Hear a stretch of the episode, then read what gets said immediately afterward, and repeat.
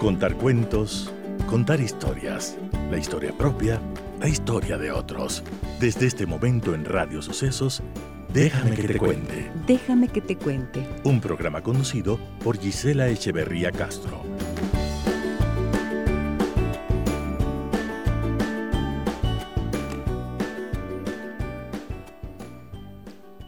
Muy buenos días, amigas y amigos de Radio Sucesos. Bienvenidas y bienvenidos a nuestro programa. ¿Cómo están ustedes hoy? Venía conversando con alguien que me dice que tristísimos todos los liguistas, que no ha ganado, que Brasil les ganó y que aunque jugaron súper bien, al final perdieron. Bueno, dicen que los que tienen corazón de futbolistas apasionados también son apasionados en otras áreas de la vida y que hay que saber sobreponerse a las derrotas, ¿verdad? Un saludo muy grande para todos ustedes, bienvenidas y bienvenidos. Mi abrazo eh, grande a todas las personas que nos escuchan a través de 101.7 FM y también a aquellas personas que están con nosotros en www.radiosucesos.fm. Les saluda Giselle Echeverría.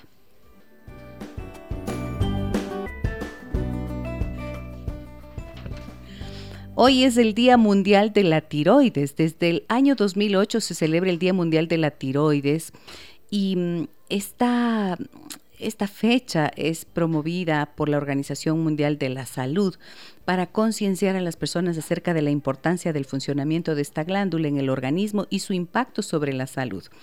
Asimismo, apunta a divulgar los avances de las modalidades de tratamientos. Miren que es interesante, ¿no? Porque la tiroides es esta glándula que se encuentra justo en la garganta. Y este desde la medicina china es eh, uno de los chakras, el chakra de la comunicación. Se entiende que cuando hay un bloqueo a nivel comunicacional, que cuando nos cuesta decir las cosas que sentimos, nos cuesta expresar los sentimientos, nos cuesta reclamar las cosas que nos afectan, simplemente estamos de alguna forma obligados a callar. Se produce un bloqueo a nivel emocional y ese bloqueo emocional, si es que persiste durante mucho tiempo, termina afectando el órgano que se encuentra en ese punto. Así que eh, qué bueno que la Organización Mundial de la Salud nos recuerda esto, pero yo les doy este punto de vista. Si tienen alguna, algún diagnóstico de hipotiroidismo, pregúntense si es que han callado algo que querían decir, si es que han callado dolor, si es que han callado sufrimiento y de repente, o la ira, el enojo, el resentimiento. Y de repente ahí puede estar el origen de esa alteración de su tiroides. Déjame que te cuente. Déjame que te cuente. La virginidad está de moda. Ayer cuando salía del programa anunciando este tema para hoy, pregunté aquí así, lancé la pregunta, ¿creen que la virginidad aún está de moda? Y me dijeron por allí, no, ¿por qué? no, ¿por qué? Ya no está de moda, de verdad, ya no está de moda la virginidad. Bueno, me planteé esta pregunta y quiero compartirla con ustedes y que ustedes nos dejen conocer sus puntos de vista, porque me parece que es interesante, ¿no es cierto?, hacer, de, eh, hacer una revisión de ciertos conceptos que pueden... Em, que tienen una fuerza social, cultural, religiosa y que muchísimas veces determinan la forma de vivir de las personas. Em, en mi generación la virginidad era ciertamente un valor reconocido, aceptado e incuestionado. En mi generación nadie se ponía a pensar que, que podrías no ser virgen al llegar al matrimonio. Es más, pasaban muchas cosas en ese sentido que ya les voy a ir comentando. Y era el valor supremo. O era vergonzoso decir que ya no eras virgen, si es que no lo eras que alguien comente que no era virgen era como, oh, qué loca. Y actualmente es un poco al contrario, al menos en ciertos contextos. Pero, ¿qué tan vigente sigue estando este concepto? Por eso la pregunta es, ¿la virginidad está de moda? Y están conmigo en esta mañana Caro Monar y Andrea Saraus, que son de mi equipo de producción, para poder hablar de este tema con todos ustedes, hombres y mujeres. Me encantaría poder eh, escuchar sus puntos de vista. pueden enviarnos un mensaje de voz al 099 55 6 39 90 y también, por supuesto, escribirnos a través de ese mismo número y en donde hacemos nuestra transmisión diaria en Facebook, allí también, como siempre. Hola Caro, hola Andre, ¿cómo les va chicas? Hola Gise, hola Caro, qué gusto estar nuevamente aquí. Y buenos, días con todos. Buenos días de Dios. Buenas, buenas. hola, hola Caro, ¿cómo vas? Muy bien. ¿Qué tal con aquello de la virginidad? ¿Cómo nos fue? Porque yo dije, hagamos un Vox Populi, es decir, escuchemos voces varias para entender qué mismo, ¿no? ¿Cómo te fue haciendo eso? La verdad es que bastante interesante, porque tenemos opiniones desde personas muy jovencitas hasta personas ya adultas, maduritas. Y sí se nota en ciertos, en ciertas palabritas cómo ha ido cambiando este concepto de la virginidad. Ok, muy bien. Entonces, eh, escuchemos, porque me importa mucho escuchar esas voces de las personas que nos han dado su opinión acerca de esta pregunta. ¿La virginidad está de moda? Bueno, en realidad la pregunta que hicimos en este Vox Populi fue, ¿qué significa para ti la virginidad? Esa es la pregunta. ¿Qué significa para ustedes la virginidad? Y ahí va. Para mí, mm, es que una mujer no ha tenido relaciones y eso. Mm, no sé, o sea, a mí me parece que es decisión de cada persona, porque por ejemplo, yo creo que mantener tu virginidad hasta los 20 está bien, de ahí para adelante ya pues puedes, si es que es tu decisión, tener hijos y si no, pues ya seguir virgen para toda la vida. Yo creo que la virginidad es considerada un trofeo. Para mí la virginidad es solamente un constructo social que se centra en diferenciar a las personas que han tenido contra las que no han tenido relaciones sexuales, haciendo de alguna forma desagradable a cualquiera de los dos grupos. Pues ya es un concepto, me parece que un poco arcaico, eh, sobre todo por sus orígenes. Tal vez como referencia a definir a alguien que no haya tenido relaciones sexuales, podría por ahí ir la cosa, pero como otro tipo de referente, ya sea moral o religioso, ya me parece que ya me parece bastante arcaico, la verdad, y, que ya no tiene mucho sentido, la verdad, como para definir a, una persona.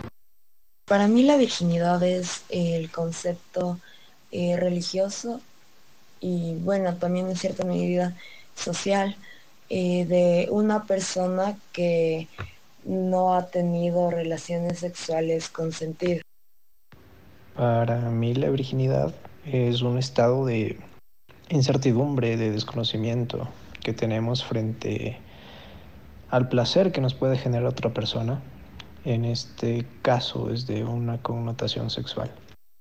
Bueno, para mí la virginidad tiene un significado grande porque eh, es como que el pudor de tu cuerpo y que es algo que en lo posible debes de tratar de, guardar, de, proteger hasta en cierto punto, pero hay que ser realistas y bueno, no se sabe en, qué momento y en qué lugar se dará de perderla, pero en lo posible, como te digo, tratar de guardar.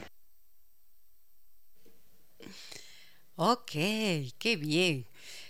Gracias a esas personas que nos dieron sus puntos de vista, sus opiniones. Miren, fueron voces desde chiquiticos, ¿no?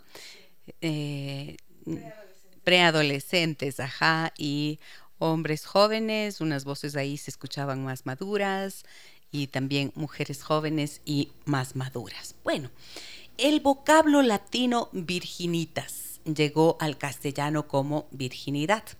Este concepto alude a la condición de virgen, aquello que conserva la pureza o la persona que todavía no ha tenido relaciones sexuales. Entiéndase, por lo tanto, desde este concepto, que pureza está asociada a la ausencia de relaciones sexuales, de contacto carnal, decían.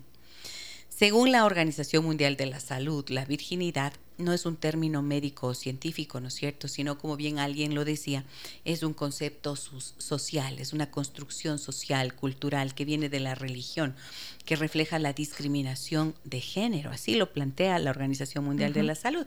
Y esto es interesante porque, miren, si pensamos a nivel religioso, ¿de dónde nos viene? Pues la religión católica, o sea, la Virgen María no tuvo relaciones sexuales y así, aún así, dio a luz al unigénito Hijo de Dios. Se entiende que para que ella lo concibiera hubo un Espíritu Santo que hizo un proceso biológico que se considera algo como uno de los grandes misterios, ¿no es cierto?, que propone la religión. La religión, esta religión y esto, e, este mito realmente, lo que hace es proponerte que creas, que tengas fe. Y si tú tienes fe, vas a creer eso aunque te parezca un poco extraño, ¿cierto? Eso hace la fe. Borra posibilidad de reacción, de mm, cuestionamiento, de poner en duda ciertas cosas. Pero de allí surge el concepto de la virginidad. Entonces, tienes que ser virgen para que seas pura y para que seas mm, una mujer virtuosa. Este es históricamente un mecanismo que se ha utilizado como forma de control sobre el cuerpo de la mujer. Y creo que esto es lo que nos interesa ir viendo hoy.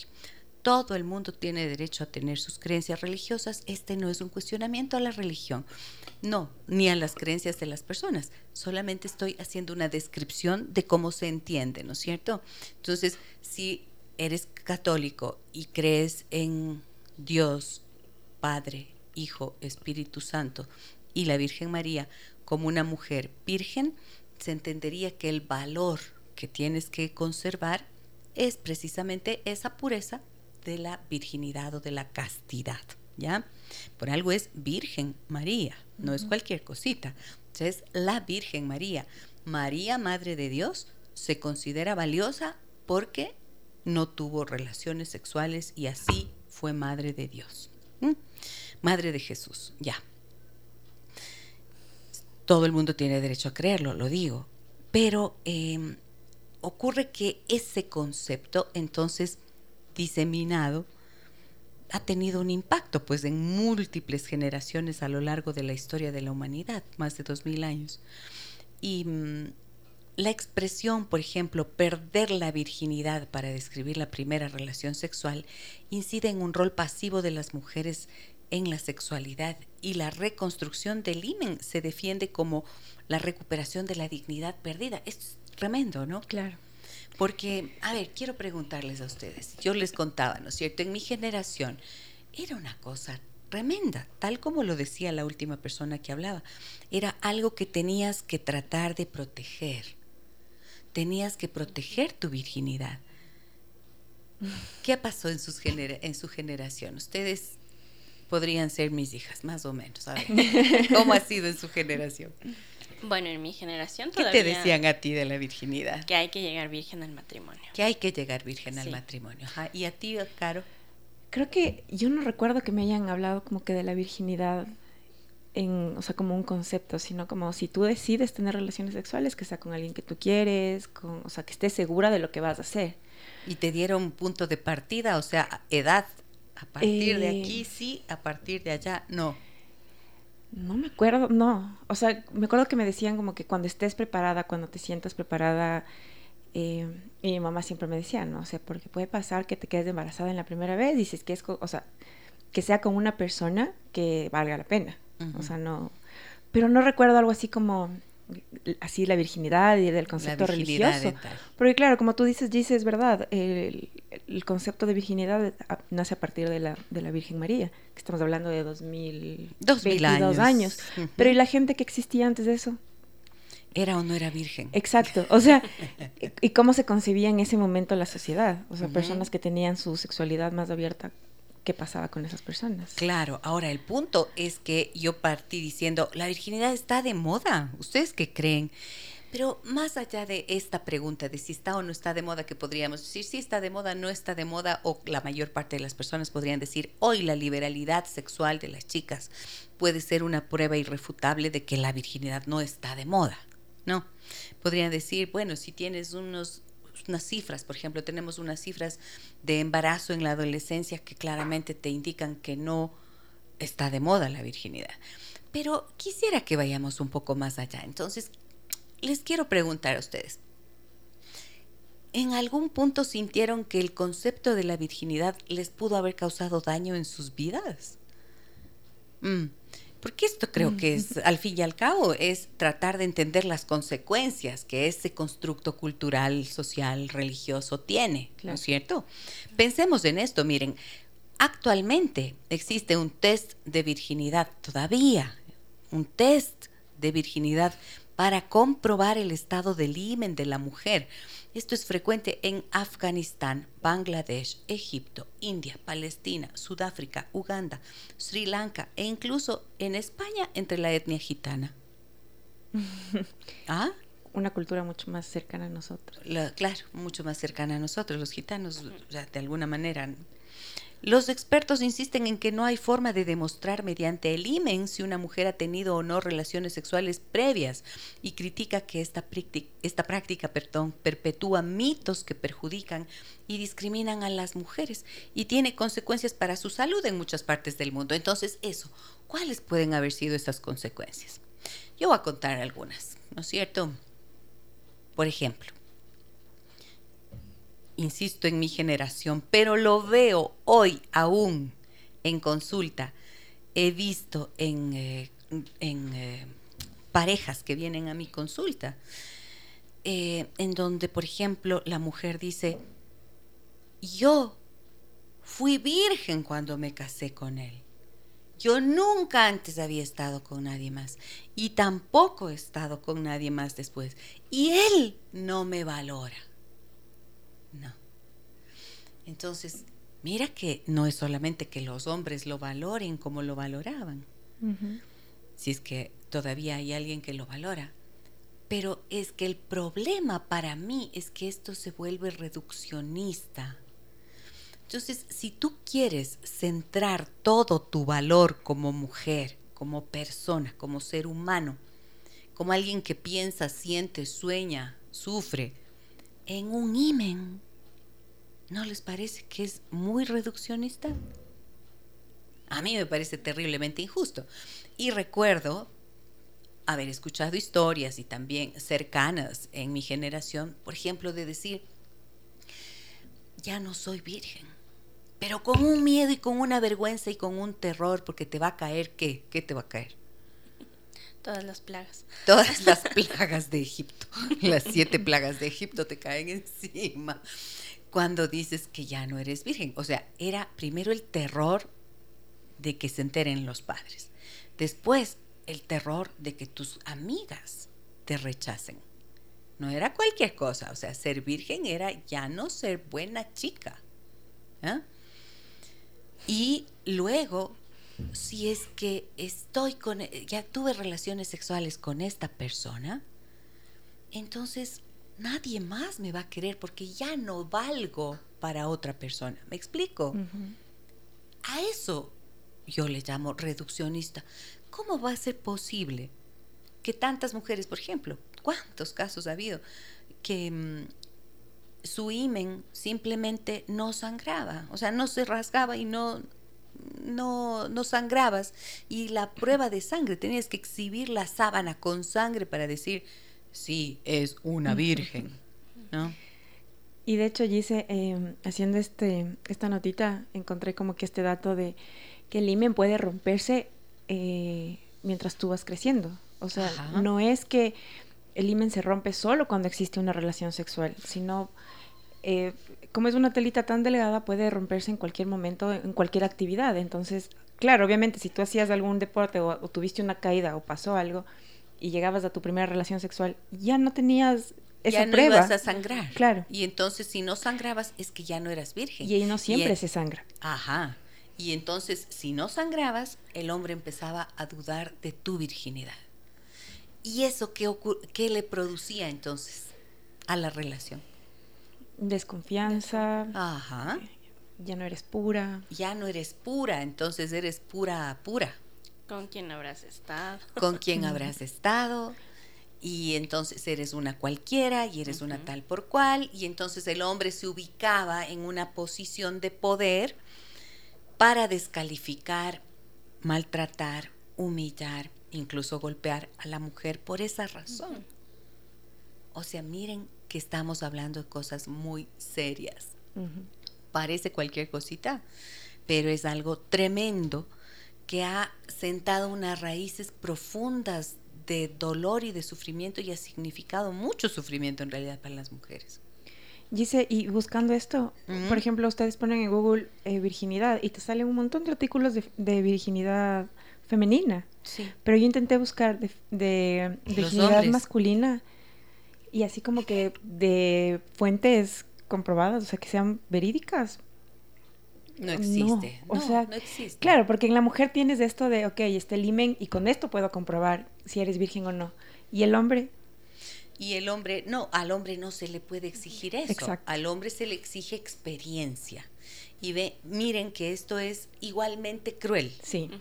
Porque al del hombre se espera que no sea virgen, que tenga la experiencia. ¿Para qué? Para que pueda él enseñarte a ser mujer. Qué cosa tan espantosa era eso. En mi tiempo de adolescente y joven se decía, es que este fue, es que yo te he hecho mujer. Miren la palabra tan, la expresión tan posesiva, brutal conmigo fuiste mujer. Hasta las canciones. Julio Iglesias tiene esa barbaridad. Tiene una canción, que eh, ya le busco la que dice que claro. lo mejor de tu vida me, lo, he llevado, yo. Y ahí toma una parte en la que. Lo mejor de tu vida. Fue la primera vez de la chica. Yo. Ay, por favor. Tu experiencia primera. Exacto. Ya me acordé. Ese era de mi generación. O sea, imagínate. Y eso era sentirte feliz de que alguien te cante algo así. Oh, no, por favor, o sea, ¿qué te están diciendo? Tú eres completamente mía, esa es la declaración de un hombre sobre la posesión de ese cuerpo. Entonces miren que cuando las feministas dicen, atención, el cuerpo de la mujer no puede ser una cosa, un objeto que es posesión de nadie, es porque tienen razón. Pero quizás tenemos que aterrizarlo a estos a estos ejemplos así de concretos y de cotidianos como para que podamos comprenderlo, ¿cierto? Entonces, pensemos, les estoy preguntando, ¿cuál creen ustedes que puede haber sido el daño que la idea de la virginidad pudo haber causado en sus vidas? Cuéntenos al 099 55 6 39 90. Puede ser en un mensaje de voz, puede ser en un mensaje escrito y tengo mensajes en eh, Facebook. Adelante, por favor. Luli nos dice buenos días, dice la buen tema y muy complicado. Siempre ha sido un tabú. Siempre ha sido un tabú, claro, sí, eh, pero es muy complicado mientras no nos abramos a la posibilidad de, mm, de reflexionar acerca de, esto, ¿no es cierto? Y de hablarlo. Porque siempre creo que el problema suele estar en el silencio, en lo que no se dice, en lo que no se habla, en lo que no se plantea y propone. Sí. Tenemos mensajes. Adelante, Andrea. Hola, Gis. Buenos días. Soy un nacido oyente. Mi nombre es María Eugenia. Seguro pasó de moda la virginidad y creo que ese es el gran problema, que es considerada como algo banal, cuando yo creo que es una de las cosas que más empoderan a una mujer, pues se puede decidir cuándo, cómo y por qué. Es algo tan propio, tan íntimo que es solo de una. Alguna vez le pregunté a un chico, si tendrías un Ferrari, ¿le dejarías que todo el mundo lo use o peor aún lo maneje? Seguro que no. Entonces, ¿por qué ahora las chicas toman el sexo tan a la ligera y se dejan usar por cualquiera y pensando que eso está de moda? Muy bien, ¿cómo se llama? María Eugenia. María Eugenia, muchas gracias por tu por tu mensaje. Pues esto es lo que me gusta, precisamente, que hay un contrapunto. ¿Por qué? Porque de esto que yo mencionaba antes, que era pensar que la virginidad era tu mayor valor y que si ya habías tenido relaciones sexuales con un hombre, entonces ya tú no servías. ¿Y quién te iba a querer? Esa era la expresión. Si ya no, ya no eres virgen, entonces ¿quién te va a querer? ¿Quién se va a hacer cargo de vos? Son expresiones de mi generación. Tengo 55 años. Estoy hablando de mujeres que fuimos adolescentes entre los años 80, eh, en los años 80. Ojalá nos cuenten las que fueron adolescentes en los 70. claro, ¿qué eran las expresiones que escuchaban en ese sentido? De allí se ha pasado a otro lugar. Actualmente, el discurso de la virginidad ya no tiene mayor vigencia y es verdad lo que dice María Eugenia. Puede haber conductas sexuales de riesgo, comportamientos sexuales que en nombre de la liberalidad, en cambio, significan una falta de respeto al cuerpo propio y al de los otros. Pero entonces, de lo que estamos hablando aquí hoy es de desmitificar el concepto de virginidad para reemplazarlo por otro. Entonces, es importante que empecemos a pensar de qué manera podríamos preguntar, de qué manera podríamos decir. En lugar de decir ya no eres virgen o eres virgen, podríamos hablar del inicio de la vida sexual, ¿no? En lugar de decirle a tu hija, cuidado vayas a perder la virginidad, hay que hablar de cómo, de cómo, en qué condiciones, de qué manera va a iniciar su vida sexual, para que no se viva eso como una pérdida de algo que le da un valor supremo. Si es que Estamos hablando de inicio de vida sexual y de una responsabilidad que eso conlleva. Es mucho más fácil que las jóvenes puedan eh, tener conciencia de lo que implica el inicio de una vida sexual, de las consecuencias que eso puede traer y por supuesto hablar del respeto que el cuerpo merece y del respeto que vas a tener a la hora de involucrarte con alguien y de que tu cuerpo no es cualquier cosa que puede ser usada por cualquiera. Ese es el mensaje, pero sin aludir a la virginidad, pienso yo. En educación sexual, cuando yo trabajo talleres de educación sexual para adolescentes, no hablo de virginidad. ¿Por qué? Porque no porque no está de moda, sino porque conlleva una carga mmm, moral que puede servir para juzgar a las chicas, para hacerles sentir inferiores, en muchos casos, y para a los varones para sentirse como poderosos. Y a ver, piensen en esto que les decía. Alguien mencionó también en el Vox Populi. No creo que sea un concepto que sirva para definir a una persona. Y yo estoy de acuerdo con eso. Completamente. ¿Cómo te vas a definir? ¿Eres virgen o no? Soy Gisela, soy virgen. Exacto, es que no te presentas. soy Gisela y ando soy virgen. No. No te presentas como, exacto, hola, o con tus amigas, así como, hola, llega un grupo. hola, ya no soy virgen. Hola, estoy en quinto curso. Cuando, cuando te hacían la pregunta de qué esperan del año nuevo, del nuevo año lectivo, como, hola, soy Carolina, tengo, no sé, 16 años y ya no soy virgen. y no soy virgen. Claro, y, y lo que tú dices, dice creo que es súper importante porque cuántas personas que crecieron con este concepto de virginidad y que nadie más me va a querer, se quedan con una pareja que les hace mucho daño justo por eso, porque tienen este concepto de ya no soy pura, ya no soy digna de otro hombre, y entonces aguanto todo lo que esta pareja me hace. Eso. Por porque ya no soy, o sea, porque ya no valgo. Claro, y porque esa persona, en nombre de que es tu dueño, Ajá, eh, se siente precisamente en el poder de maltratar o no cuando quiera. Y eh, esto es esta es una gran realidad muy dramática de las mujeres. Además, también creo que... La, perdóname, solamente concluyo la idea. De las mujeres cuando dicen, ya no valgo. Pero por eso estoy insistiendo en este concepto. Es un concepto reduccionista. No valgo porque ya no tengo imen. ¿Cómo así? O sea, eso es el problema.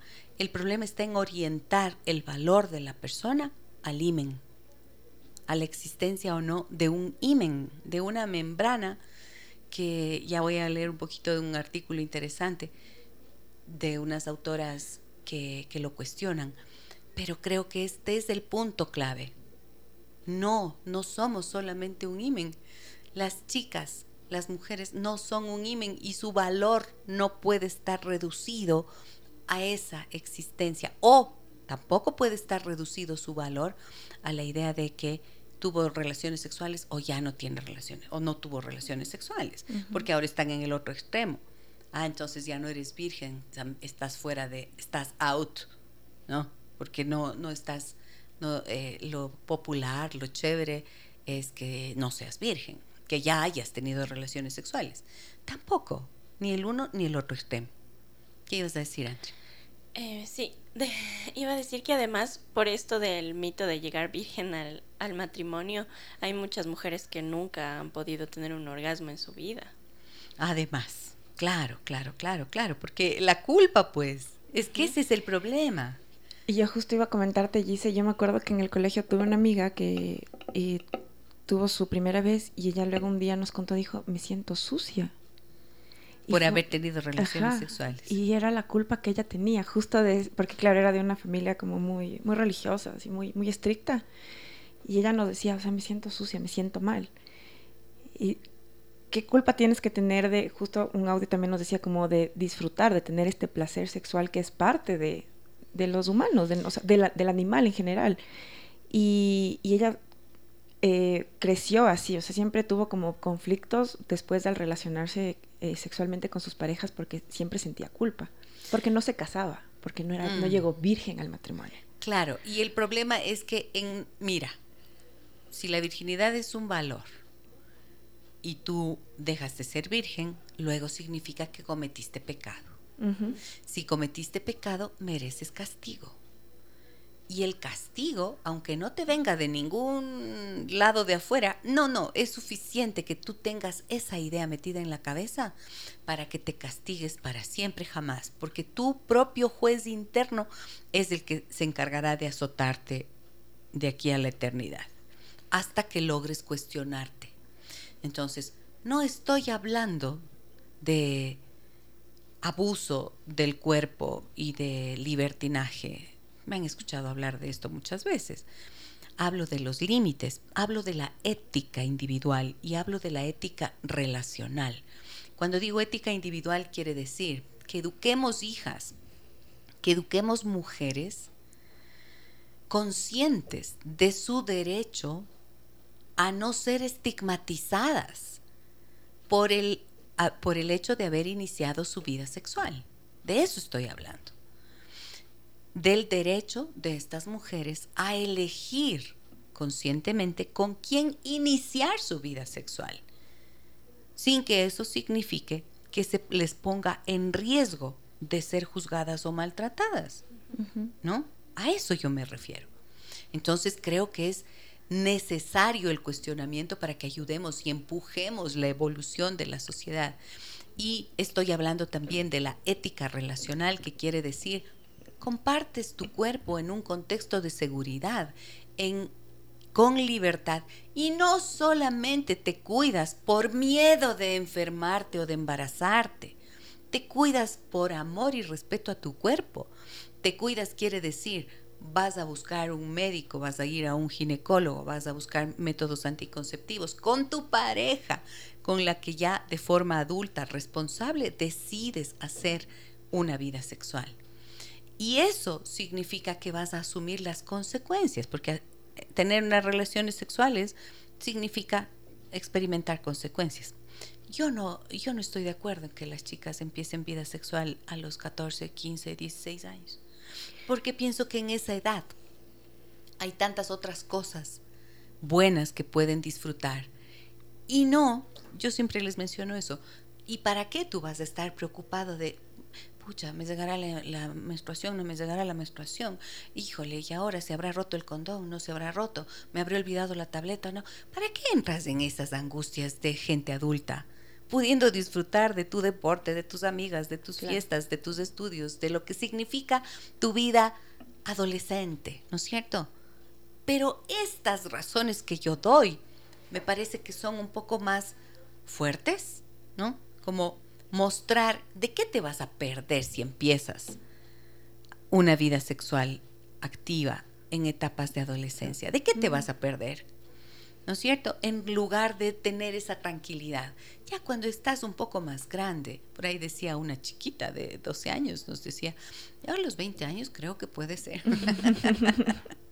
los 20 años suena bien, pero para muchas personas podría ser, uy, ¿qué, va? Pues, o sea, qué imposible, que no sé qué. No, sí, sí es posible, sí es posible cuando damos educación sexual de calidad y para eso significa, para eso está la necesidad de hacernos preguntas, porque si van a educar hijos e hijas con el constructo de la virginidad, se van a topar con un muro de cemento, porque los chicos ya no lo ven así. No, las nuevas generaciones ahora son completamente distintas. Nosotros que somos un poquito más cercanas, ya, ya existe una brecha bastante grande entre las nuevas generaciones y nosotros. De mujeres que, como tú dices, dice, caen sí como en, en este libertinaje, pero creo que es porque quieren igualarse a los hombres. Sí, y además, si tú haces eso como hombre, yo también lo hago como mujer. Sí, generalmente. Y, y se puede asociar equivocadamente el inicio de la vida sexual con el famoso empoderamiento, que ya me habrán escuchado decir muchas veces que me da miedo. Sí. Que es una palabra que me asusta, porque en nombre del empoderamiento, entonces me voy también contra mí misma. No, pues, o sea, ahí es en donde estamos en el problema. Vamos con mensajes, chicas. A tenemos algunos. Lean. Nos dicen, buenos días. Para mí la virginidad es un prejuicio. Una mujer virgen es alabada. Un hombre virgen muchas veces es menospreciado o burlado. Al contrario, una mujer no virgen es vivida. Y un hombre no virgen es el macho por así decirlo. Entonces, es el idealismo religioso que se ha construido en esta sociedad. Exacto, exacto, de eso se trata cuestionemos eso, porque como dije, no es solamente una afectación para la mujer, ven también para el hombre, ridiculizado, vejado. ¿Quién no se le dice al hombre que no es virgen? Que es virgen. Virgen es como un insulto para un hombre. Claro, te queda... Para el hombre que es virgen, perdón, sí. Claro, si le, le preguntas a un hombre a qué edad perdió su virginidad y te dice a los 22, es como, ¿qué? ¿Qué te pasa? Pero si dices 14, 13 años, es como, ah, sí, no. experiencia. Experiencia. Y sabes qué, yo en consulta he visto mucho esto. Hombres que, por ejemplo, se iniciaron sexualmente a los 13, 14 años con mujeres mayores. Y, uff, se creen los machísimos porque, vaya, pues, eh, yo empecé temprano y además estuve con una mujer así, y se lo toman así. Y luego, ¿sabes qué ocurre? Que tienen comportamientos propios de quien ha vivido abuso sexual. Porque se convierte en una experiencia traumática, aunque luego ellos quieran vestirle de este disfraz de, machismo, ¿no? Pero en realidad viven unas experiencias traumáticas acuerdo tanto de un señor de 13 años había tenido su primera relación sexual con una mujer de 28. O sea, si ponga, pongamos las cosas al revés, es una mujer con un hombre de 28. Claro. Es abuso sexual. Es abuso sexual. Y resulta que para los hombres no, no es porque es hombre. No es así.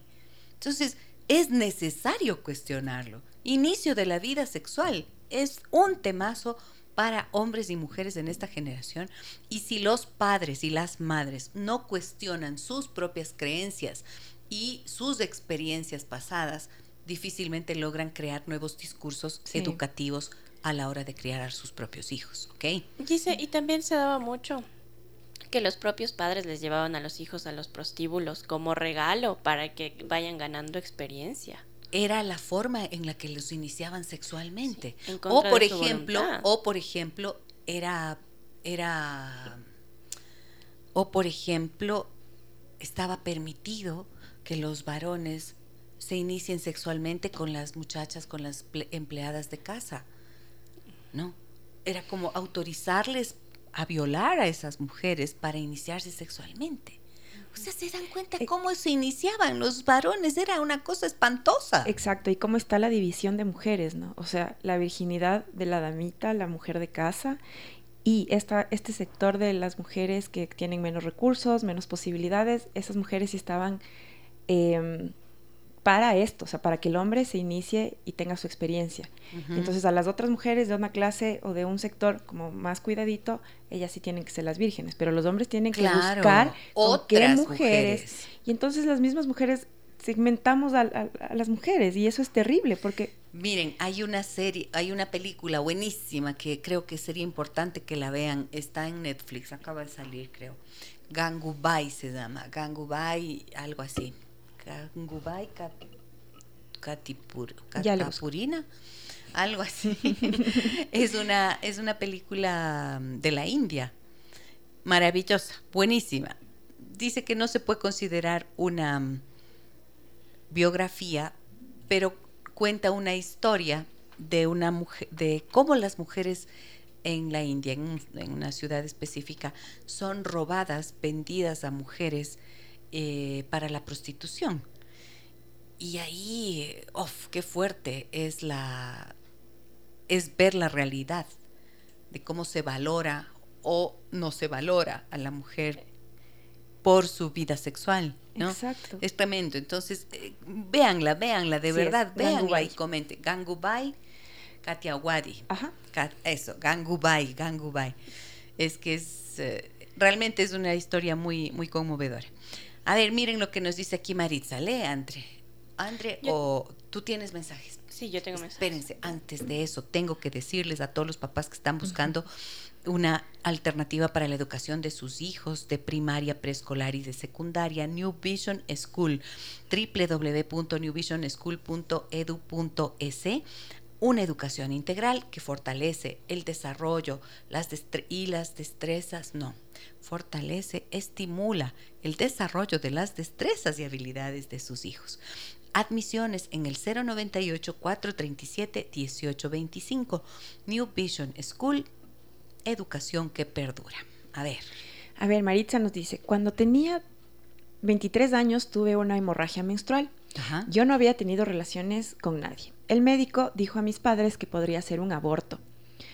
Fue una catástrofe en mi casa. Dudaron de mí. No quise saber de casarme. Conocí al que ahora es mi esposo. Después de un tiempo decidimos casarnos. Le conté lo que me ocurrió. Nunca fue un problema y llevamos casados 26 años. Hmm menos mal que tu esposo, para tu esposo nunca fue un problema, pero mira, en la casa dudaron de ella. O sea, ya no eres virgen. ¡Oh! ¡Qué cosa tan espantosa! Qué bueno que se estén derribando los mitos en donde se esté haciendo. En donde no se lo ha hecho, es buenísima idea empezar a removerlos por el peso que tienen, por el peso y el dolor que pueden causar en la vida de las personas. ¿Qué más tenemos, Andre? Sí. Giselle, muy buenos días. El tema de la virginidad, cuando lo pones en contexto de la religión, hay que tener en cuenta que por medio de esas pautas y creencias se buscaba también proteger la salud sexual de las personas, enfermedades venéreas, autocuidado, etc. En la religión también hay cosas positivas. Sí, es un punto de vista nada más el que yo doy a conocer. No creo que estaba de por medio el de la prevención de las enfermedades o de las infecciones de transmisión sexual, no lo sé, no, no podría afirmarlo. Sin embargo, creo que en realidad al que, si es que las personas que se mantienen sin contacto sexual hasta la hora del matrimonio deciden hacerlo así, está muy bien. O sea, miren, yo he visto, por ejemplo, en consulta he tenido parejas que se casaron después de haber mantenido noviazgos largos, siendo vírgenes los dos, me acuerdo que me decían, cuatro años de relación, vírgenes los dos, y cuando llegaron al matrimonio tenían tal cantidad de problemas. ¿Por qué? Primero, porque los dos tenían mucho miedo de la relación sexual. Segundo, porque habían aprendido mientras trataban de mantener la virginidad durante los cuatro años de noviazgo, en realidad lo que hacían es petting. ¿Saben lo que es el petting? El petting es el frotamiento de los genitales estando con ropa. Y así obtenían orgasmos. O sea, ya no había tal virginidad. ¿Saben qué suele pasar en consultorios ginecológicos? En nombre de la virginidad, hay mujeres que dicen, tienen sexo anal con sus parejas para conservar el himen.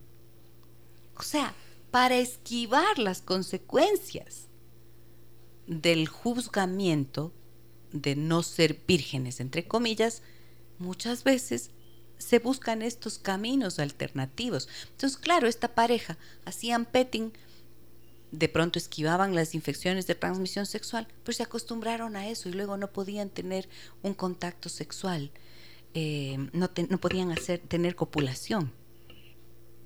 O sea, tantas cosas que pasan. ¿Por qué? Porque hay un concepto represivo.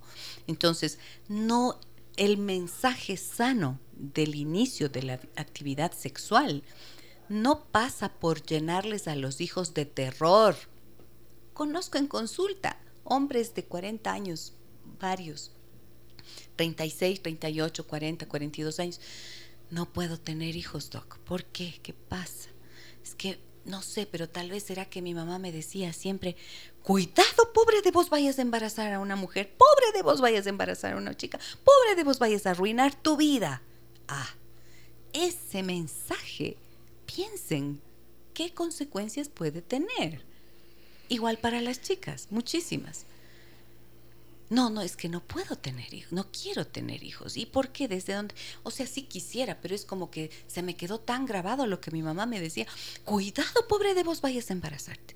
Ese cuidado pobre de vos vayas a embarazarte, cuidado pobre de vos vas a arruinar tu vida.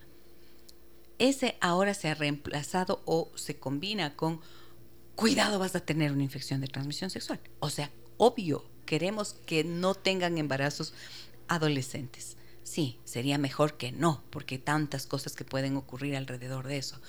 Pero, em, y también, por supuesto, nadie quiere que los hijos tengan una infección de transmisión sexual. A lo que me refiero es a que la manera en la que se comunican los mensajes que pretenden ser educativos no suelen ser los adecuados cuando van de la mano del cuidado pobre de vos o cuidado pobre de vos si ya no eres virgen. ¿Me explico? Sí. Advertir las consecuencias catastróficas del inicio de la vida sexual hace muchas veces que las personas pierdan la noción de que la relación sexual, la vida sexual, es un aspecto sano, positivo de la vida de las personas. Entonces sí hay que decir eso. La vida sexual es una, es una fuente de placer, de alegría. Tiene que ser una fuente de placer, de alegría, de respeto, de compartir con la persona a la que amas. Es un disfrute del cuerpo que pasa también por lo emocional, por lo afectivo, por lo sensorial.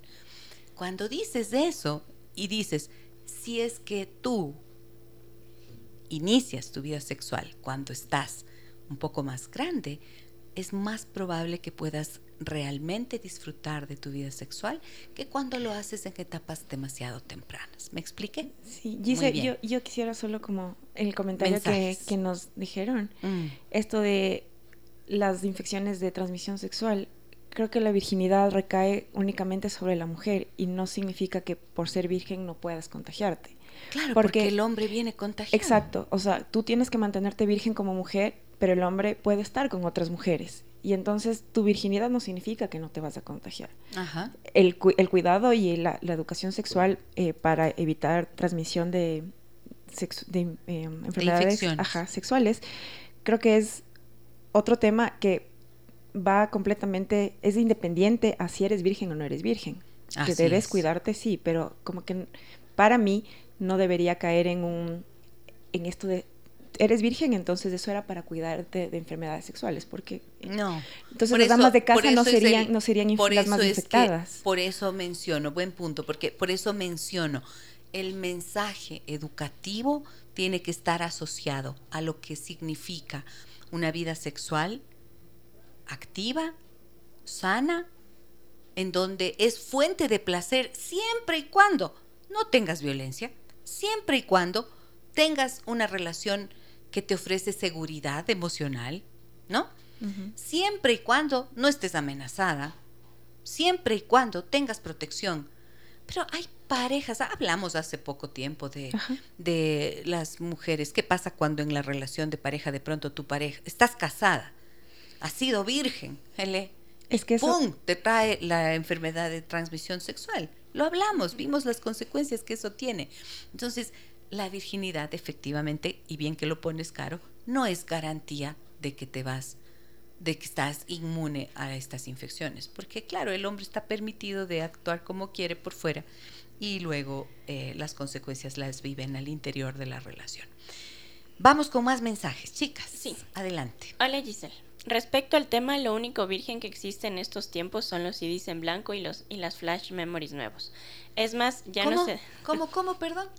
Respecto al tema, lo único virgen que existe en estos tiempos son los CDs en blanco y las flash memories nuevos. Es más, ya no se ya no se dice virgen, sino mantener o conservar el invicto. ¿El invicto? sí.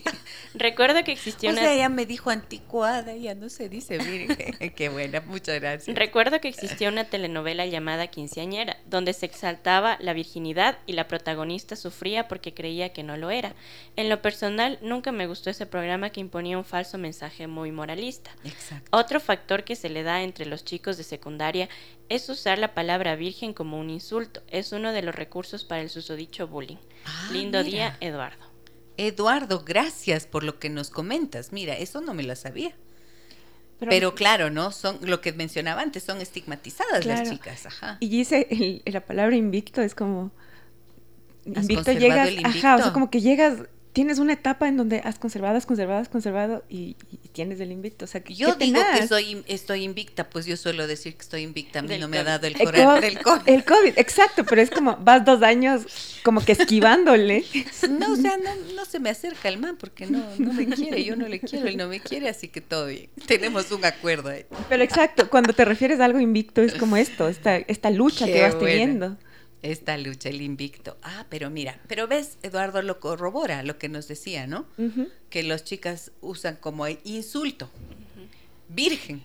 Qué Ah, bárbaro. Eres una virgen. Eres una Sí, sí, virgen es verdad, sí he cualquiera. escuchado eso. una virgen cualquiera. Eres una virgen cualquiera. O sea, qué bárbaro. A Pero- ver, yo tengo acá mensajes. ver, vamos, Javier nos vamos. dice saludos, un buen tema para tratar en nuestros tiempos, ya que el sexo todavía sigue siendo un tabú y eso genera tantos problemas y desconocimientos que terminan afectando la vida de las personas. Ujú.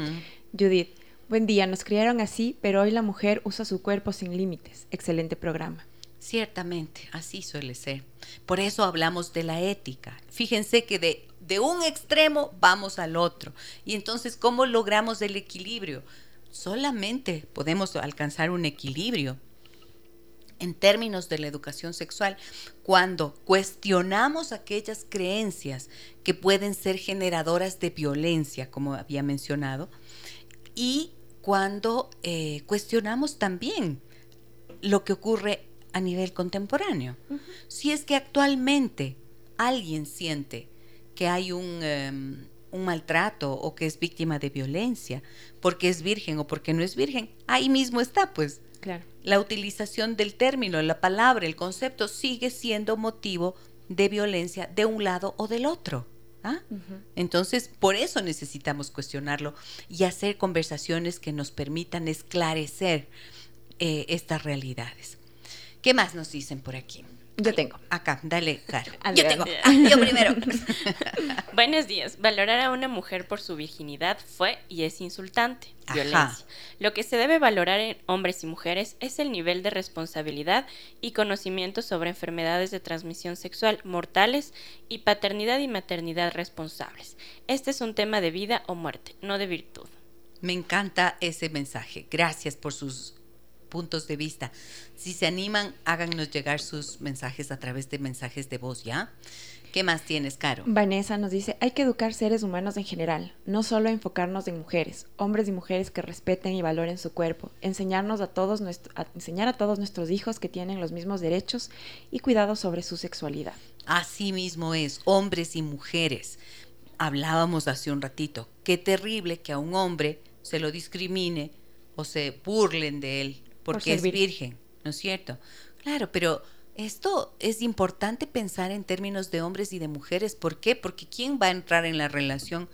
Sí, hay relaciones homosexuales, pero en las relaciones heterosexuales también está pues el germen de la violencia. Allí es en donde más se ve. Y no solo son las mujeres las que pueden sufrirla, también los varones. Y es injusto con ellos. Es más, los propios hombres. Fíjense cómo será de tremendo esto, ¿no? Y todo tiene, eh, tiene una gran influencia de la, de la pornografía, del consumo de pornografía. adolescentes, adolescentes, eh, hombres jóvenes que están en etapa, por ejemplo, 18, 25 años, consumen Viagra como que fuera tostado. ¿Para qué? Para tener erecciones más, eh, que, más potentes y que duren muchísimo más tiempo. Por favor. O sea, esta cultura de irrespeto coloca como víctimas a los dos. Claro. A los dos géneros. Porque ninguno va a estar feliz mientras eres tratado como una cosa. Ni el hombre puede estar feliz siendo visto como el que tiene que ser el superpotente macho que siempre sabe todo y que es uff una máquina sexual que tiene que estar dispuesto que nunca siempre. se cansa, ajá, que siempre tiene que estar dispuesto, que él es el que tiene que proporcionarle los orgasmos a la mujer, ¿no? Ni la mujer como esa eh, multiorgásmica eterna que que, que, bueno, pues solamente basta, ah, no, que con que el hombre le tire del pelo y le dé una nalgada, ya, orgasmo. ¿Qué es eso? se ríen. ¿Por qué se ríen? Pero si es que se... está frenética. me pongo frenética con estos temas. Pero, pero es verdad, porque la, el, la pornografía no puede ser. Genera, Pues, genera es una generaciones. infamia, eso es una infamia. Y es verdad, porque los hombres que crecen viendo pornografía tienen luego este constructo de yo tengo que ser una máquina. Y entonces tengo que estar siempre dispuesto y siempre eh, deseoso. Y no. Y no, no, y las mujeres tampoco, pero muchas se obligan, muchos hombres y muchas mujeres se obligan a tratar de, de calzar en esos constructos para parecer que son súper liberales y que están al tanto en todo. Y no, pues si la realidad es otra. Si en la vida sexual, a la hora de estar en la cama, en realidad la cama lo que hace es contar un poco lo que pasa en el resto de la relación. O sea, si es que tienes una relación en la que te sientes respetada y respetado, seguramente vas a aproximarte a la relación sexual con más eh, confianza, con más seguridad y con más tranquilidad. Pero si eres visto como una cosa que se usa y se vota, entonces, seas hombre o seas mujer, estás siendo denigrado. Por lo tanto, aunque tengas un orgasmo, ojo, aunque tengas un orgasmo, no vas a tener satisfacción, porque la satisfacción no es solamente genital. La satisfacción tiene que ser integral. Es tu cuerpo y es tu corazón que están allí en juego. Por lo tanto, mm, si no eres tratado con respeto, pierdes lo mejor de ti y te pierdes lo mejor del placer, ¿no? Así lo veo yo. A ver, más mensajes. Sí. Buen Vamos. día, querida Gise. Lindo escucharte como todos los días. También hay la otra postura de virginidad, en la cual inicia un borrón y cuenta nueva de una relación. Y aunque el himen ya no existe, pero emocionalmente vuelve a enamorarse y entregarse. En mi caso, perdí mi virginidad con alguien a quien quise mucho, pero la relación no funcionó. Hoy tengo mi pareja con quien disfrutamos del sexo con amor, con conciencia y madurez. Eh, ¿Qué más tienes? Excelente programa. Soy Laura. Fui abusada sexualmente a los 10 años. Mi madre me enseñó que la virginidad es el calor más grande que tienes como mujer. Obvio, ella nunca se enteró de este abuso. Siempre tuve terror a quedarme sola, a no tener mi familia, a que ningún hombre se hiciera cargo de mí porque ya no servía. Hoy tengo mi familia, ya mis hijos y a mis hijos les enseño que el himen es una membrana que puede lesionarse y sangrar sin necesidad de tener relaciones sexuales, que la virginidad es algo que no solo las mujeres debemos valorar, sino también los hombres, que no se trata de tener una vida promiscua, sino de respetar nuestro cuerpo y el de nuestra pareja. Espero hacerlo bien y que el mensaje llegue claro a mis hijos. ¿Cómo se llama? Laura. Laura, Laura, te pido que recibas mi abrazo, mi abrazo respetuoso mm, por el valor que has tenido para sobrevivir a aquello. Miren cómo puede ser de terriblemente injusto. Diez años tenía cuando ella fue abusada sexualmente y empezó a pensar que ya no era virgen y que entonces no valía nada. ¿Se dan cuenta las implicaciones que puede tener aquel concepto de la virginidad? Pues yo les voy a decir algo. Laura, y a todas las mujeres que me escuchan, y a todos los hombres que me escuchan, si tienes un corazón noble, si tienes un espíritu que te da la fortaleza para salir cada día a tu trabajo y hacer las cosas bien, si tienes la nobleza para respetar a los otros, si tienes la conciencia de respetarte a ti mismo, si tienes el valor de salir adelante cada día y de superar los dolores del pasado, entonces eres virgen, porque tienes un corazón puro. Para mí eso es la virginidad, si vamos a tratar de, de, de darle un nuevo significado. Yo me siento virgen. ¿Por qué? Porque amo con profunda vocación mi trabajo. Y porque pongo todo lo que está a mi alcance cada día para acompañar a las personas que vienen a mi consulta y para estar en este programa compartiendo lo mejor. Entonces sí, yo soy virgen. ¿Tú eres virgen? Sí. Sí, pues, porque estás comprometida con tu vida, Andre, tú, con tus hijos, sí, todos. Si es que esa es el, la pureza, tiene que ver con la virginidad. Eso, mientras hagamos un, un trabajo comprometido, de corazón, con respeto a sí mismo y a los demás y procurando el bien de los otros, somos vírgenes. Entonces, ahí sí que viva la virginidad. ¿Sí o no? Sí. ¿Sí o no? Sí. Bueno, A ver, ya tengo aquí otro mensaje. Rocío nos dice, la vida sexual, fuente de alegría y compartir con la persona que amas, no con un vibrador y juguetes sexuales. Ojo, hay mujeres feministas al punto de decir que no necesitan un compañero humano. Pues sí, así mismo es ahora. Así es. Hay tantas cosas en ese sentido que bueno, no me atrevo a juzgar nada de ello. Las personas que lo quieren usar lo usan. En fin. Buenos días, Gisela y chicas. El tema es muy bueno. Yo crecí en pueblo hasta mi adolescencia. Mi madre nos decía exactamente, si ya no era virgen nadie se va a casar conmigo. Y me afectó mucho. Tuve mi primera experiencia a los 23 años. Y realmente me sentía utilizada porque el hombre venía a mí cuando quería de muy mala actitud. Se creía dueño. Logré salir de esa relación y me casé a los 25 años. A mi esposo nunca le importó la virginidad. Ahora tengo 47 años. Anónimo, por favor. Ven, ahí está. Gracias por esos testimonios, gracias por esos mensajes. Voy a saludar a las personas que nos están escuchando y viendo en Facebook. A ver, Nancy Esteves, Tatiana de la Vega, muchas gracias por estar con nosotros. Eh, Alberto, Paola, Ruth, Carmen, Maritza, Sandra, Brit, Patilú, Janet, Laura, María Cristina, Judith, Juan, Javier, Lore, Caterine. Uh, Caterine, un abrazo grande para ti, Katy, qué linda. Ella me está, nos está viendo desde Cotacachi, en la provincia de Imbabura. Un abrazote, Katy, te recuerdo con mucho cariño. Diego, Gladys de la Cruz, Isabel, Anita, Paulina, Miroslava, Carmiña, gracias por estar con nosotros. Muchas gracias. Vi varios varones también conectados a esta transmisión. Qué bueno, me alegra tanto saber que están aquí. A ver, la virginidad es una farsa, dicen Ellen Stockendal y Nina Dolvik Brockman, armadas con un aro de esos que son para jugar hula, forrado con una delicada película de plástico transparente, explican a la audiencia que las ve que mientras la una sostiene ese aro de hula, eh, la otra lo rompe así con un manotazo, ¿no? Rompe ese plástico transparente.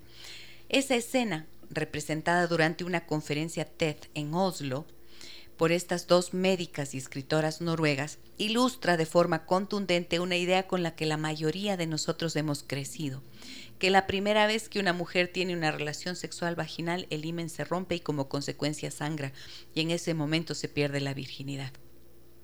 Si bien la charla de las autoras de el libro de, perdón, el libro de la vagina, todo lo que necesitas saber y que nunca te has atrevido a preguntar, tuvo lugar en 2017 y el hecho de que el himen no sufre un cambio tras el coito es un dato reconocido por las ciencias médicas desde hace más de 100 años, la idea de que esta parte del cuerpo femenino puede revelar su historia sexual sigue siendo prevalente en nuestra sociedad. es la cultura popular actual. En la cultura popular actual hay muchos ejemplos sobre el mito del himen. Todavía se cree que la mayoría de las mujeres sangran la primera vez, pero esto no es verdad. Y no hay nada de malo en ello, como hemos dicho al inicio del programa. Ha sido siempre muy práctico, dice una de las autoras de este libro, creer que la naturaleza nos ha dado una suerte de prueba de virginidad en el cuerpo femenino y ha sido práctico, lógicamente, cuando quieres controlar la sexualidad de las mujeres. ¿Para quién ha sido práctico? Para los hombres y para quienes han actuado muchas veces de forma abusiva con ese cuerpo de las mujeres. Voy a ir a una pausa comercial, regreso enseguida, tengo mensajes de voz y tengo más mensajes en nuestro número 099 55 639 90 y también en Facebook donde hacemos nuestra transmisión. Allí ustedes pueden compartir, por favor, este programa.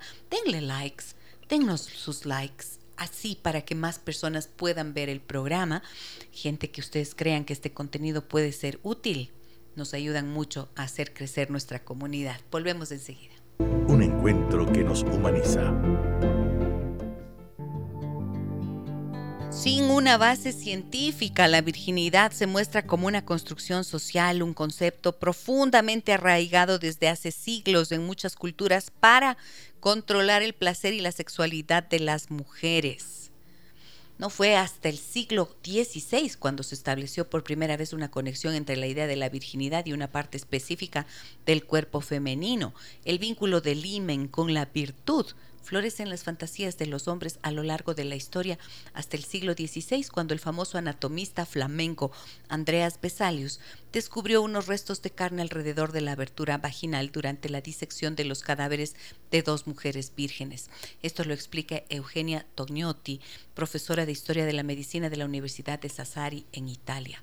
Vesalius escribió en su libro de Anatomía Humana, que contiene una de las descripciones más tempranas de la anatomía del himen casi correcta, que no todas las mujeres vírgenes tenían himen. Este señor ya lo dijo. Miren. Y hay, no puede, por lo tanto, ese himen intacto ser prueba de relaciones sexuales o de actividad sexual. No, no, no, no. Y como hemos tratado de decir a lo largo del programa, este concepto ha sido generador de violencia y sigue siéndolo aún al interior de las relaciones de hombres y mujeres maduras. He conocido historias de hombres, de, parejas, perdón, eh, por ejemplo, que se casaron hace 40 años y que la señora tenía, tuvo una relación sexual de la que tuvo un hijo anterior. 40 años el hombre se dedicó a martirizarle, reclamándole que no era virgen y ella para poder expiar su culpa se convirtió casi en sirvienta del esposo, de la suegra, de los hermanos. Para todo, en todo momento, en todo lugar, ella era la llamada. Ah, ¿para qué? Es que como ellos me aceptaron a pesar de que yo ya no era virgen. Uy, por favor. O sea, eso, eso, esa capacidad de otorgarle el poder al otro a través de esto, de, que te haga daño, de que te crucifique prácticamente. Eso es a lo que me opongo. Vamos con mensajes. A ver, mensajes, mensajes. Tenemos Tienes un, audio. Un audio Dale, Caro. Bueno, considero que en la actualidad la virginidad ha dejado de ser un tema tabú y ya no existe esa posición marcadamente machista de que la mujer debe llegar virgen al matrimonio, mientras que el hombre, mientras más experimentado llegue al matrimonio, es mejor. Em, estamos viendo que el tema de la sexualidad prematrimonial es un tema abierto y que quizá eh, rebase en algunos momentos la irresponsabilidad o es tomado muy a la ligera. Dolorosamente vemos que hay quienes ofertan su virginidad por redes sociales para conseguir una entrada a un concierto, lo cual también deja ver lo poco que valor que se da a este tema. Pero eso nos habla no de una pérdida de valor en sí de la virginidad, sino en un contexto más grande del poco valor que se tiene al, algo muy importante. Si bien ya no es algo que marque a una mujer en temas emocionales, yo considero que sí tiene un gran valor el hecho de considerar bien cuál será la primera persona con quienes inicia la vida sexual, tanto en hombres como en mujeres. Y lo mejor sería que eso sea guardado como un bonito recuerdo. Ay, Dios mío, muchas gracias por tu mensaje, por tu mensaje de voz. Y se dan cuenta, se dan cuenta de lo que nos dice esta amiga oyente. O sea, resulta que alguien oferta su virginidad a cambio de una entrada a un concierto de Bad Bunny. Lindo. Se ve que es valiosísima la virginidad. o sea, ¿cuánto puede costar una entrada de Bad Bunny al concierto? Mm, llega como a los 400. Ya, entonces vendo mi virginidad por 400 dólares, ya. Pero también hay subastas. Hay gente que todavía subasta la virginidad. O sea, hay gente que paga, hombres que pagan miles de dólares por tener una virgen en sus brazos. ¿No? O sea, una virgen entendida en este concepto, una mujer que no ha tenido relaciones sexuales. Y como dicen, y como cada vez está más difícil, entonces vamos violando a las niñas, pues. ¿No? Eso es lo gran, eh, lo terrible, lo vergonzoso. Entonces, claro, como las mujeres más grandes ya no son vírgenes, entonces vamos violando a las niñas. ¿Se dan cuenta el daño que ha causado todo esto? Vamos con mensajes. Sí, nos dicen, déjame que te cuente, tengo una pequeña de 11 años. Espero puedas dar consejos de cómo empezar a encaminar a nuestros pequeños. Bueno, lo mencioné antes, ¿no? Lo mencioné antes. Hay que enviar, primero, en esta etapa de, de la vida de tu hija, en realidad lo que hay que hacer es enviar mensajes del autocuidado y de la protección. Ahí lo que trabajamos es en la prevención del abuso sexual. El respeto del cuerpo, la caricia casta, pudorosa del cuerpo, eh, del que hacen los padres del cuerpo de la niña. Por favor, importantísimo, no bañarles, no bañarse con los hijos. Les he dicho en otra oportunidad, no dormir con los hijos respetar los espacios personales, no abrir la puerta cuando la niña está en el baño. Son cosas elementales que ya enseñan mensajes de respeto al pudor natural que surge a los tres años de edad. Ya los niños, las niñas, todos desarrollamos el pudor, la vergüenza ante la mirada del otro. Eso tiene que ser respetado. No obliguen a los niños a que besen a nadie, no les besen en la boca por Dios, no los eroticen. No los eroticen. No es que a mí me encanta besarle en la boquita bonito. Sí, sí, te puede encantar, pero no lo hagas. No hace falta que despiertes esas sensaciones en los niños en etapas tan tempranas. ¿No? Mantener los límites, la corrección, por ahí empieza todo. Esa es la primera etapa. Luego, ya mencioné antes, el mensaje acerca de lo que es la actividad sexual, la vida sexual, cuando estamos hablando de adolescentes o de preadolescentes, tiene que ser un mensaje positivo, no de terror. Positivo en el sentido de es algo que va a ser satisfactorio y placentero, siempre y cuando se haga en un contexto de seguridad, con una persona adecuada, en la que confías, que no estés bajo efectos del alcohol, por ejemplo, ni tu pareja tampoco, ¿no? Y cuando sientas que realmente es algo que puedes manejar y hacerte cargo de las consecuencias. Y ese cuando te sientas, a veces las chicas dicen, pero yo ya me siento lista a los 13, a los 14, ya me siento lista, estoy súper enamorada. Cuando estés enamorada, bueno, pero estoy enamorada a los 14, entonces ya es hora. No, eh, ese suele ser un error. Cuando estés enamorada, o cuando te sientas lista, la adolescente más despierta puede decir a los 16, estoy listísima y súper enamorada, ya es, me llegó la hora. Sí, pero ¿y cuáles van a ser las consecuencias? ¿Están claras tus consecuencias? Y ahí promover el mensaje que decía. ¿Qué pasaría? O sea, ¿qué va a pasar contigo, con tu tranquilidad, con tu serenidad? ¿Vas a, vas a entrar en el lío de pensar en anticonceptivos, posibles embarazos? Además, no es solamente que te que se mm, que inicias la vida sexual y puedes tener el riesgo del embarazo y de la infección de transmisión sexual. También se te rompe el corazón cuando de repente tuviste la relación sexual, me decía el otro día una chica de 15 años, y después él ya no quiso saber nada de mí, ya no me habla, ya no me escribe, ya no me responde los mensajes. Ah, entonces es educación para el amor y la sexualidad. No, hay que hacer notar las consecuencias. Hay que hablar de que los varones en ese momento buscan experiencias sexuales. Y muchas veces, desgraciadamente por esta misma cultura machista, erigen como un trofeo, ah, yo me acosté con la fulanita, la fulanita estuvo conmigo, jeje, trofeo, ¿no? Eh, eso también es importante enviar como mensaje educativo. ¿Qué más tenemos? Yo, yo, yo. A ver, a ver, a ver. Caro. Jenny nos dice, la virginidad es un tabú que ha servido para la dominación de la mujer. Hasta hoy los matrimonios de judíos ortodoxos gitanos siguen en esas tradiciones que nos han hecho tanto daño. María Elisa nos dice, un lindo y bendecido día. Muchas gracias. André. Sí, aquí nos dicen, yo te hice mujer, nunca lo olvides. Era una canción de moda. yo te hice mujer, Nunca, lo, olvides. Nunca lo olvides, eres mía, me perteneces. Tu cuerpo estuvo entre mis brazos, por lo tanto, es como que yo soy el hombre que llegó a la luna. ¡Fum! Y puse la bandera que dice, eres mi propiedad. Eso es lo que decía esa canción. Canciones condenadas que hablaban de una época y de una cultura, o no sé de cuándo será, pero esa pero esa canción era como la de Julio Iglesias que recordábamos.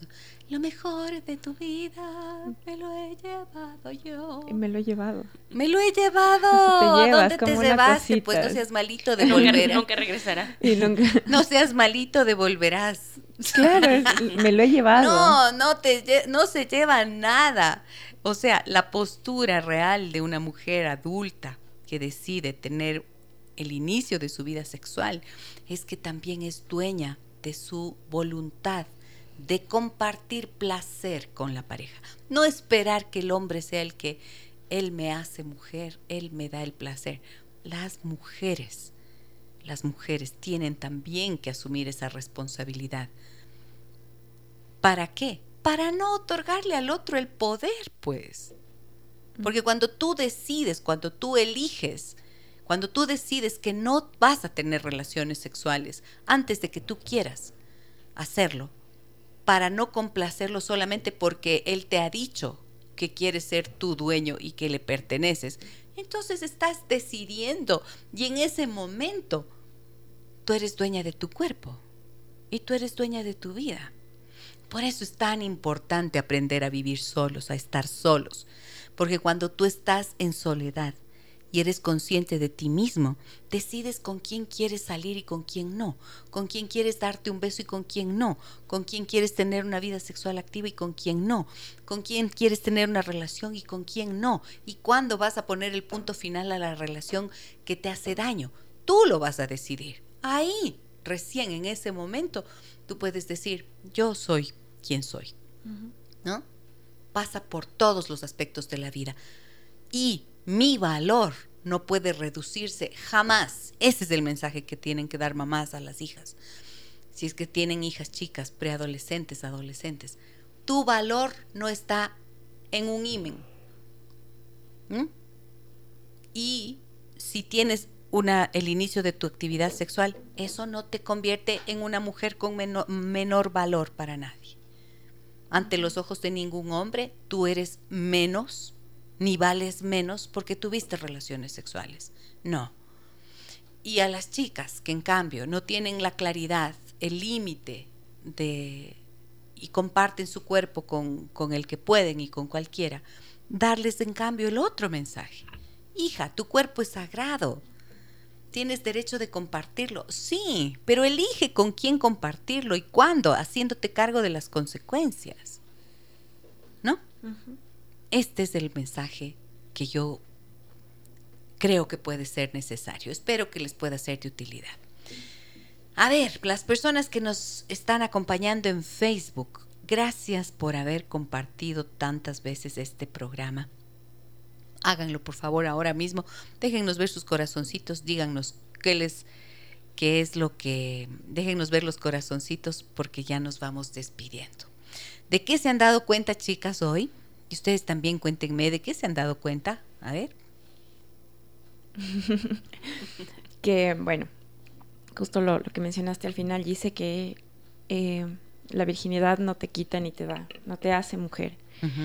Y que uno debe cuidar su cuerpo, independientemente de, de con quién decidas de estar.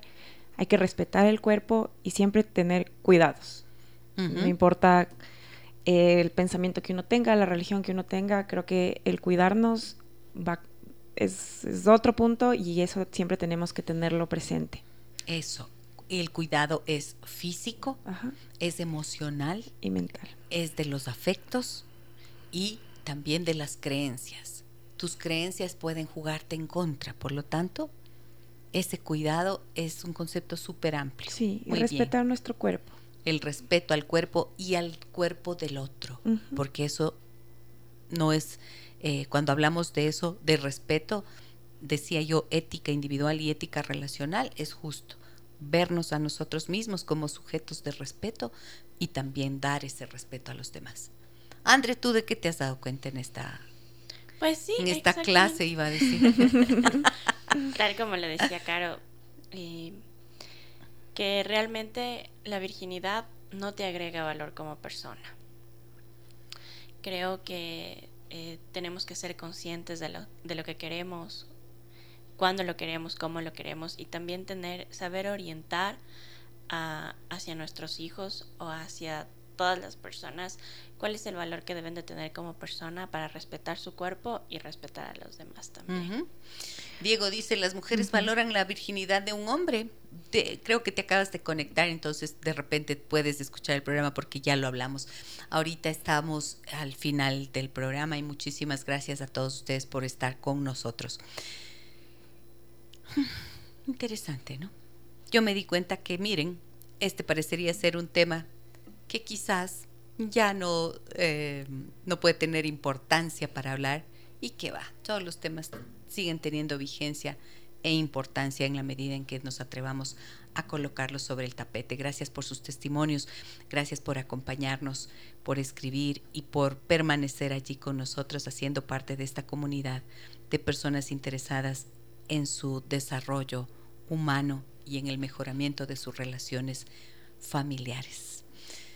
New Vision School para todos ustedes es la opción eh, adecuada para, los, para sus hijos si es que están buscando educación de calidad.